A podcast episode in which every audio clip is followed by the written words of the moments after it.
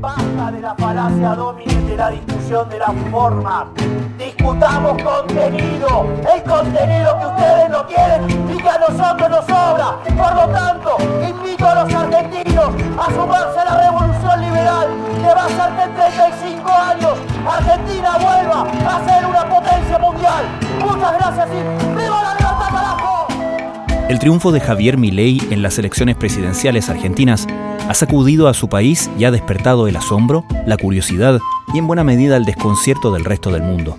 En una nación definida desde hace décadas en torno a la cercanía a las ideas de un dictador populista, cuyo apellido ha demostrado ser muy flexible a la hora de las definiciones ideológicas, Milley golpeó la mesa con una serie de apellidos anglosajones, todos asociados a un concepto, el liberalismo. Aquella etiqueta, claro está, también ha demostrado una cierta ubicuidad en el espectro ideológico. En el caso de Milley, quien se ha definido frecuentemente como un liberal y ha dicho que Adam Smith es su padre, aquello de liberal requiere de apellidos. En sus propias palabras, es un liberal libertario anarcocapitalista. La explicación de qué se trata todo eso puede encontrarse en su discurso, sus promesas y ya veremos si en sus acciones después de que asuma el poder este 10 de diciembre. Como él mismo ha dicho, el liberalismo fue creado para liberarnos del yugo represor llamado Estado. Para entender cómo ubicar en el espectro ideológico al líder de la libertad avanza, acérrimo y vociferante enemigo de la izquierda y responsable de la llegada al poder de la ultraderecha en Argentina, recurrimos a un liberal de centro derecha en nuestro país, el economista Ignacio Briones, ex ministro de Hacienda y presidente de Horizontal. Desde la redacción de La Tercera, esto es Crónica Estéreo. Cada historia tiene un sonido. Soy Francisco Aravena. Es martes 28 de noviembre. La discusión del liberalismo, pese a todo, se concentra más en las discusiones académicas. Uno cuando va a seminarios y cosas hace esas reflexiones pero no tanto en la narrativa política, que es el caso en cuestión con mi ley, ¿no? Pero evidentemente hay una, hay una diferencia bien sustantiva, ¿no? O sea, ambos, ambas doctrinas comparten un mismo tronco, ¿no? Pero luego hay distintas ramas de liberalismo, una de las ramas son los libertarios, los anarcocapitalistas son parte de ese vecindario y dentro de la familia de liberales hay liberales clásicos, hay liberales igualitarios, pero diría que lo que separa a un libertario de un liberal clásico, como yo me considero, es, no es poco. Haber hecho la mejor elección de la historia para el liberalismo en la Argentina es algo que nos llena profundamente de orgullo para todos los liberales. De la nada hemos pasado a tener cerca de 40 diputados nacionales y 8 senadores. Es impresionante lo que hemos construido solamente en dos años.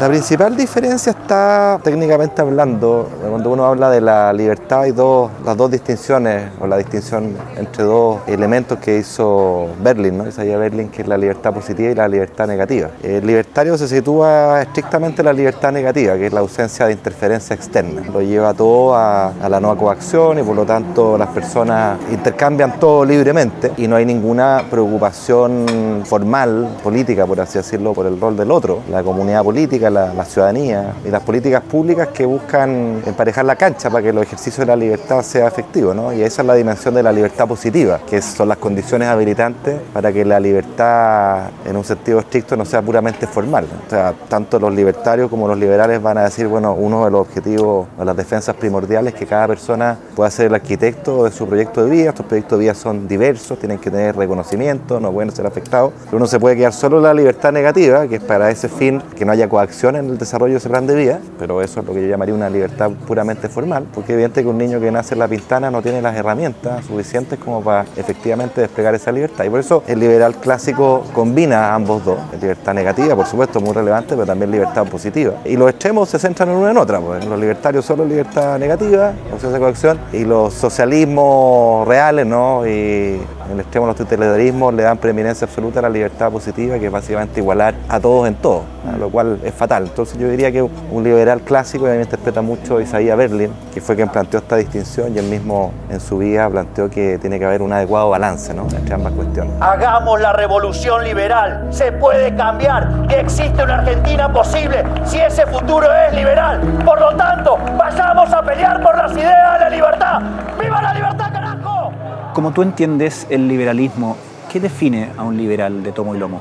Bueno, es por supuesto una, una valoración de la libertad como principio rector, pero en un sentido muy amplio e indisociable, porque la libertad es económica, en el sentido de que nosotros podamos emprender, ¿no es cierto?, y desplegar un montón de acciones en los mercados de manera anónima, intercambios impersonales, mercados competitivos. El mercado tiene una, no simplemente utilitario, tiene un sentido moral bien profundo, que es el espacio donde uno va juntando las piezas para construir su proyecto de vida vital, desde un emprendedor hasta una persona que decide estudiar arte, música, filosofía, en fin, ¿no? Esa es una, es una cuestión primera, la libertad económica, está la libertad política y está la libertad, digamos, podríamos llamarlo moral, que es afín a que podamos tener libertad para desplegar nuestros proyectos de vida. Entonces son las tres indisociables. Muchas veces la derecha tiene una visión de libertad, cuando dicen las ideas de la libertad, una visión bien incompleta, que se centra sobre todo en la primera componente, la libertad económica, acepta, ¿no es cierto?, y varía la libertad política, esencialmente la democracia liberal, pero es recelosa respecto a, las otras libertades. Claro. Y viceversa, ¿eh? la izquierda, los liberales muy de izquierda o incluso la izquierda pura y dura, reivindica mucho las libertades, los temas valóricos, pero es muy recelosa de la libertad económica y adhiere, por supuesto, que no son demócratas la libertad a la democracia liberal. Pero yo creo que es un todo que no se puede separar. La libertad es una, es indivisible y uno tiene que adherir a las tres. Entonces esa es una cosa. La segunda diría yo como, como objetivo político, como aspiracional, esta idea que las personas sean arquitectos de sus proyectos de vida. Y eso implica pluralidad de proyectos de vida, mucha diversidad de proyectos de vida que tienen que ser no solo tolerados y no interrumpidos, sino que ojalá fomentados. Y en la base de la sociedad es pluralista. Entonces, democracia liberal entendida como este espacio de reglas que nos permiten hacer convivir a distintas visiones de vida de forma pacífica, bueno, es, la, es central desde lo político lo que define un liberal, un liberal clásico. Hay un último elemento que yo, siempre trato de resaltar que a mí me parece muy potente, detrás de esta idea que las personas son los autores de sus proyectos vitales. Yo creo que hay un sentido muy profundo y muy bonito detrás que es básicamente la asociación entre libertad, esa libertad con la dignidad, porque al final reconocer y valorar en el otro que tenga la posibilidad y la libertad para desplegar su proyecto de vida, creo yo que es considerar al otro en su máxima expresión, es considerarlo como un, como un igual como un tesoro, como algo precioso que hay que cuidar y proteger. Y ese reconocimiento es, es, la máxima expresión de la dignidad. Entonces, libertad y dignidad en este sentido van intrínsecamente de la mano Dicho de otra manera, no puede haber igual dignidad si no existiera un reconocimiento fuerte de las libertades de los proyectos de vida. Y por eso mismo que si uno toma en serio ese principio, esa libertad que va de la mano con la dignidad, a mi juicio, tiene un componente importante de justicia social detrás, que es muy liberal,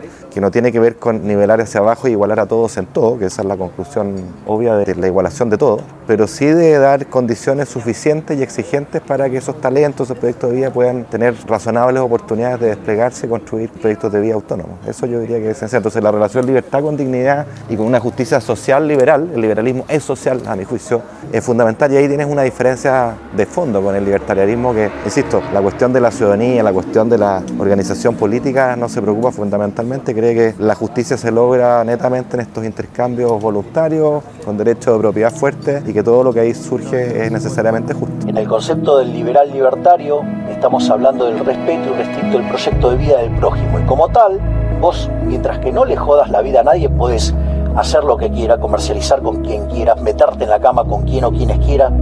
Mientras que no jodas al otro, no pasa nada. Y además yo soy un liberal en lo institucional. Lo que pasa es que soy minarquista de corto plazo y obviamente de largo plazo soy un anarcocapitalista. Minarquista. Solo seguridad y justicia en el Estado. Es decir, yo veo al Estado como el enemigo a mí cuando me dicen el estado presente me suena al pedófilo en el jardín de infantes. Y te lo estoy poniendo en manera suave. ¿Te sientes cómodo con la etiqueta de liberal de centro derecha? ¿Te sí, interpreta? Me siento cómodo. Yo creo que el liberalismo es flexible, admite muchas, dentro de un espacio admite muchas, muchas visiones que tienen que ver con el, insisto, con el peso que cada cual le asigna a la libertad positiva y a la libertad negativa. Aquellos que son mucho más igualitarios le dan mucho más peso a la libertad positiva y aquellos que son en el extremo libertario le asignan cero peso. La consideran una coacción social, de ahí que dicen que los impuestos son un robo y ese tipo de cosas. Son obviamente incompatibles, creo yo con la vida en sociedad. El pecado del libertarianismo es que es de, es de escritorio, es una, una, utopía, no comulga con la vida real, con cómo se organizan las sociedades, cómo se organiza la comunidad política. Y para mostrarlo basta pensar en no sé, pues, los primeros liberales clásicos, Adam Smith, un buen referente, es una persona que combina una fuerte defensa de la libertad individual con un sentido humanista muy profundo, digamos, donde está la empatía, está la justicia, está la preocupación por el otro y hay un abrazo de política pública relevante, impuestos, impuestos moderadamente progresivos, la educación que tiene que ser financiada financiada por el Estado, en fin, una serie de cuestiones ya en ese tiempo, ¿no? Hace 250 años. Entonces, creo que ahí se marcan las diferencias más fundamentales. A propósito, ¿cuál crees tú que es el principal mito o concepto errado respecto de justamente la etiqueta de liberalismo asociado a Adam Smith, que se ocupa mucho como caricatura, ¿no? Sí, está lleno de Se reduce a la mano invisible, ¿no? Sí, está lleno de mitos ahí. Yo con curso de Adam Smith me ha tocado hacer este año. Ajá. Yo diría que hay dos mitos. Primero es reducir a la obra Smith a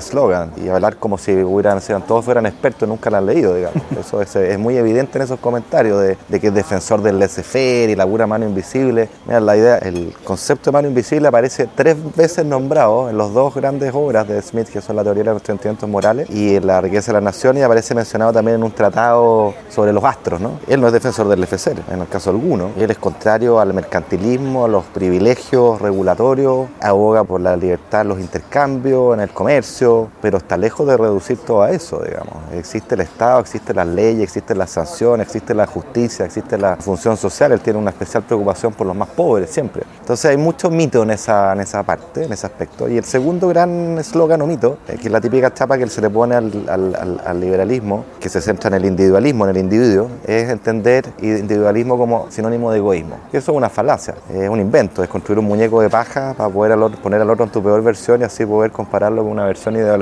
idealizada de la posición contraria. ¿no? Porque lo que habla el liberalismo es el, interés propio, que no es lo mismo que el, egoísmo. El interés propio admite el altruismo, admite la empatía, admite la justicia, la compasión, en fin, todos los valores, las virtudes más nobles del ser humano. Entonces creo que esa es una reducción ridícula. El liberalismo, insisto, es, profundamente humanista, es profundamente social y es sobre todo esta reivindicación de que cada cual pueda construir sus proyectos de vida con independencia, con autonomía, no de manera que alguien, un colectivo, un social defina cuál es tu camino. Y esos son aspectos muy fundamentales, muy nobles, porque implican reconocer al otro en su profundo sentido de dignidad.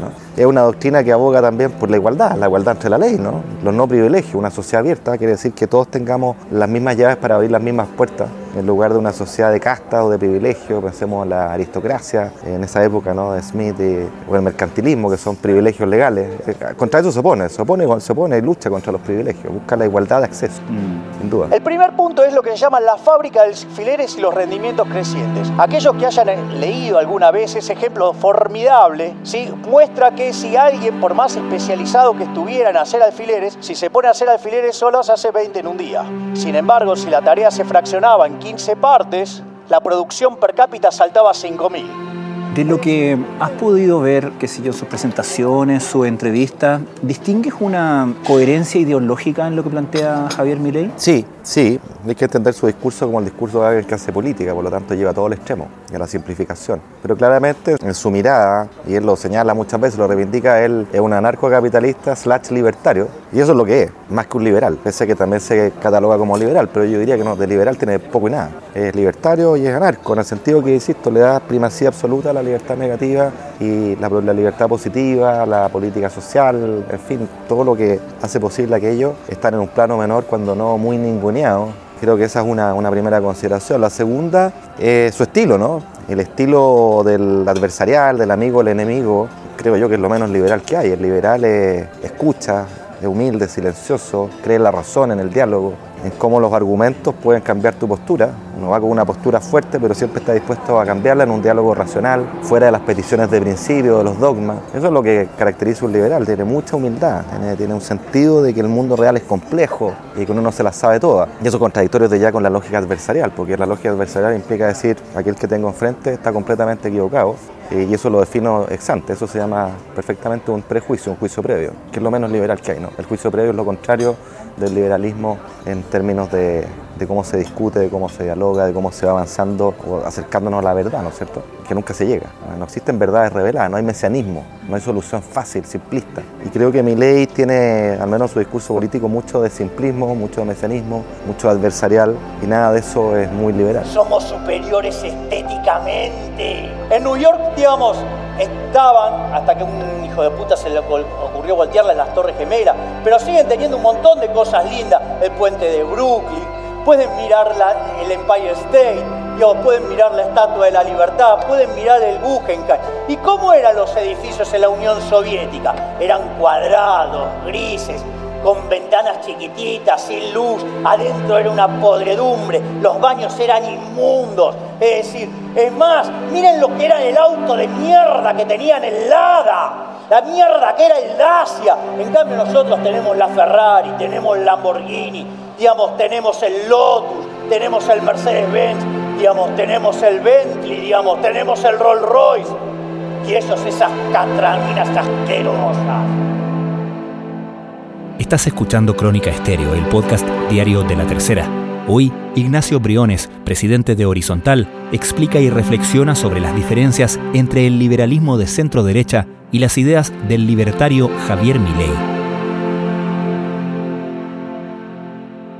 Considerando que mm, cada realidad política local tiene sus propias particularidades y las cosas no son equiparables en un 100% con otros países, ¿dónde distingues como los hermanos ideológicos, si se quiere, de Milei en Chile? En la política no hay ninguno. Algunos lo tratan de asimilar a José Antonio Caz. José Antonio Caz no tiene nada que ver con mi ley. Él es un conservador. Creo que le incomoda mucho el discurso de mi ley y las formas. José Antonio Caz es de formas más tranquilas, más republicanas. Uno no lo ve insultando al adversario, ni hablando de zurdos de mierda y ese tipo de cosas que se dan en Argentina. Así que no, no veo, no veo a alguien en esa misma línea. Quizás fuera de la política y es muy cercano a él, Axel Kaiser. Yo creo que es algo que, que califica en ese, en ese espectro, ¿no? Y él lo reivindica. Pero en la política no, no veo a nadie. Mm. Por eso que también llama la atención que con el triunfo parte de la derecha, la centro derecha corre rápidamente a, enarbolar esto como un triunfo propio, como una bandera. Es curioso eso, porque la verdad que si uno se toma en serio lo que él representa, bueno, habrá que convenir que, que esa forma de discutir, digamos, no, yo pensaría, no nos lleva mucho a progresar. La lógica del adversario, amigo-enemigo, las soluciones mágicas, el simplismo, desconocer el mundo real, el voluntarismo, no resulta. Yo quisiera insistir en eso. O sea, mi ley en, en Argentina obviamente tiene un valor su triunfo en el sentido que rompe este monopolio del kirchnerismo fatal, esta cleptocracia clientelar que ha destrozado ese país, que es lo menos liberal que hay, un sistema como expresión política, ¿no? lleno de privilegios, lleno de prebenda, en fin, un desastre completo, corrupción. Entonces uno lo valora en ese, en ese plano, sin duda, pero eso es muy distinto que, abrazar sin más las ideas o postulados de quien ganó, ¿no? Me parece que es un error porque además, si hay algo que uno debería aprender en, en la vida política es que las soluciones mágicas no existen, si otra cosa es con guitarra. Aquellos que creen que la pura buena voluntad basta para cambiar las cosas, yo los invitaría a preguntarse cómo le ha ido Chile con eso, con esas ideas refundacionales. El propio gobierno actual tenía esa visión voluntarista de que ellos tenían un estándar moral diferente y que ellos veían lo que todo el resto no había visto y que la buena voluntad iba a cambiar las cosas porque los anteriores habían tenido mala voluntad. Bueno, pues no, pues se toparon con el mundo real. Y, y el mundo real es con restricciones en todo tipo de cosas y obliga siempre en democracia a negociar, a pactar. Ergo, aquellos que dicen que todo pacto con el adversario es una entrega, es una debilidad, es una cobardía, es un entreguismo. Bueno, creo que al final desconocen el sustrato mismo de lo que es la democracia, que significa pactar y acordar con aquellos que están enfrente nuestro. Y ese pacto supone cambios siempre graduales. Aquí yo citaría a Popper, ¿no? un gran liberal, que diría, bueno, el, cambio siempre es incremental, no es un cambio sistémico, para el lado que sea. Cuál será la reacción de sus electores cuando se vaya confirmando que sus promesas no se pueden cumplir, al menos él como las ha planteado en el corto plazo, y esperemos, y esto es lo que a mí más me preocupa, que su eventual fracaso no sea utilizado por sus creadores para generar más caos, más división social dentro del país, beneficiando a unas élites que tienen su dinero fuera de Argentina y que bailan al son que marcan otras capitales como Washington o Tel Aviv. Es un león, es una olla a presión y veremos si realmente pues, es capaz de, de hacer la tarea de gobierno, porque hacer oposición es relativamente sencillo, pero presidir un país es otra cosa, ¿no? Se ha planteado que el triunfo de Milei en esta elección en parte es también la derrota de la centroderecha clásica argentina, una derrota que fue, digamos, directa en la primera vuelta electoral, ¿no? Y que tiene que ver con que, independientemente que en la segunda vuelta haya sido un apoyo muy importante, lo que representa Macri y Patricia Bullrich quedó eliminado en, primera fase y ahora se plantea mucho que Milei va a necesitar esas fuerzas de, si se quiere, de centroderecha más clásica para gobernar, no solamente en el Parlamento, sino que también en la gestión. ¿Tú crees que corren un peligro en ese sentido de absorción por parte de un extremo, de diluir la parte centro de la frase centro-derecha? Siempre está ese riesgo, lo hemos visto, los extremos exitosos funcionan como un imán que chupan a los actores más moderados, los llevan a su lado, partiendo de un error a mi juicio, conceptual, que es pretender que la foto del momento es la película. Es como si uno pudiera jugar una película viendo una sinopsis o viendo el, el cartel, ¿no? Eso es absurdo, porque la política es continua, es un, sobre todo la, política democrática y basada en partidos tiene una lógica de, duración en el tiempo, de más largo plazo, por lo tanto las cosas van y vienen. Por lo tanto yo creo que concluir, ¿no es cierto?, que lo que triunfó hoy día, número uno, es porque lo que triunfó, los argentinos quieren y abrazan las ideas libertarias, yo creo que es un profundo error. Hay un gran voto de protesta respecto a, este peronismo fatal, ¿no es cierto?, que ha destruido Argentina, pero que va a ser un voto de protesta también si es que el actual nuevo gobierno no logra sacar adelante al país y lo va a tener muy difícil. Entonces va a requerir de la centro derecha Vamos a ver si la centro derecha modera y piensa en la película a largo plazo, porque esto es una película en desarrollo y sin duda no la tiene nada, nada de fácil. Mi ley menos aún insistiendo en la lógica de shock, que con altísimas probabilidades no va a dar resultado, porque el mundo real es con guitarra, es con protesta, es con gradualidad, para que las cosas tengan alguna chance de ocurrir, aunque a algunos no les guste. Entonces el mundo real es con, negociación, con, con acuerdo. Y la palabra acuerdo es cierto que Chile ha sido menospreciada por lado y lado. La menospreció a la izquierda como algo pecaminoso, la democracia, los acuerdos del periodo más exitoso de nuestra historia lejos, que fueron los 20 primeros años del retorno a la democracia, y que fueron fundamentales para lograr reformas que le cambiaron la cara a nuestro país, esa es la verdad. Sin acuerdos no hay reformas, eso es una máxima a tener a la vista. Y esas reformas no serán perfectas, pero permiten moverse en una dirección de cambio. Es muy importante tener clara la dirección de cambio y ser un convencido, ahí están las convicciones, pero pretender que todo cambio tiene que ser de una y como yo quiero, sin tener mayoría, es un espejismo, es ilusorio. Y esta es una lección, creo yo, válida para el Chile de hoy. Hoy día tenemos una política absolutamente bloqueada, cada vez más polarizada, que no logra acuerdos en nada. Uno ve la pelea y el combo en el sistema político todo el día. Y la verdad sea dicha que sin acuerdos no vamos a tener reformas, ni económicas ni sociales que necesitamos. Aquellos que creemos en la necesidad de que Chile vuelva a crecer, no basta con decirlo. Uno lo escucha todo el tiempo, hay que crecer, ¿para qué se preocupan de esto aquí, de esto allá? Que tenemos que crecer. Eso es voluntarismo, como si el crecimiento cayera del cielo. El crecimiento y el desarrollo en general requiere incentivos a invertir, a emprender, a innovar y esos incentivos son reglas, son políticas públicas que pasan por el sistema político. Ergo, si el sistema político no funciona, no logra acuerdos, no va a tener esos incentivos. Lo mismo pasa en materia social, en donde el desarrollo viene entendido e indisociable de la componente económica, pero también de la componente social. Las dos se retroalimentan y se necesitan. Entonces, yo llamaría a más humildad en estos tiempos. Un buen liberal es humilde, escucha, y sobre todo reivindica con fuerza los acuerdos, no lo ve como cobardía, por el contrario, lograr acuerdos implica cruzar el cerco, ponerse de acuerdo con el otro y eso es una muestra de valentía, no de cobardía y yo reivindicaría que en Chile empecemos a pensar de esa forma. ¿ah? Los acuerdos son valentía y eso es la única forma como podemos hacer reformas para poder progresar y que hoy día lamentablemente estamos estancados y por eso que los cambios a los incentivos del sistema político actualmente hoy son fundamentales porque esto no es producto de la buena o mala voluntad, si son buenos o malos parlamentarios, tiene que ver con los incentivos que enfrentan, que no son a colaborar, no son a acordar, son más bien a negar la sal y al agua y de esa manera estamos parados, estamos bloqueados, no avanzamos en una reforma. Y yo creo que es importante hacer ese llamado. Ignacio Virones, muchísimas gracias por esta conversación. Gracias a ti, Francisco.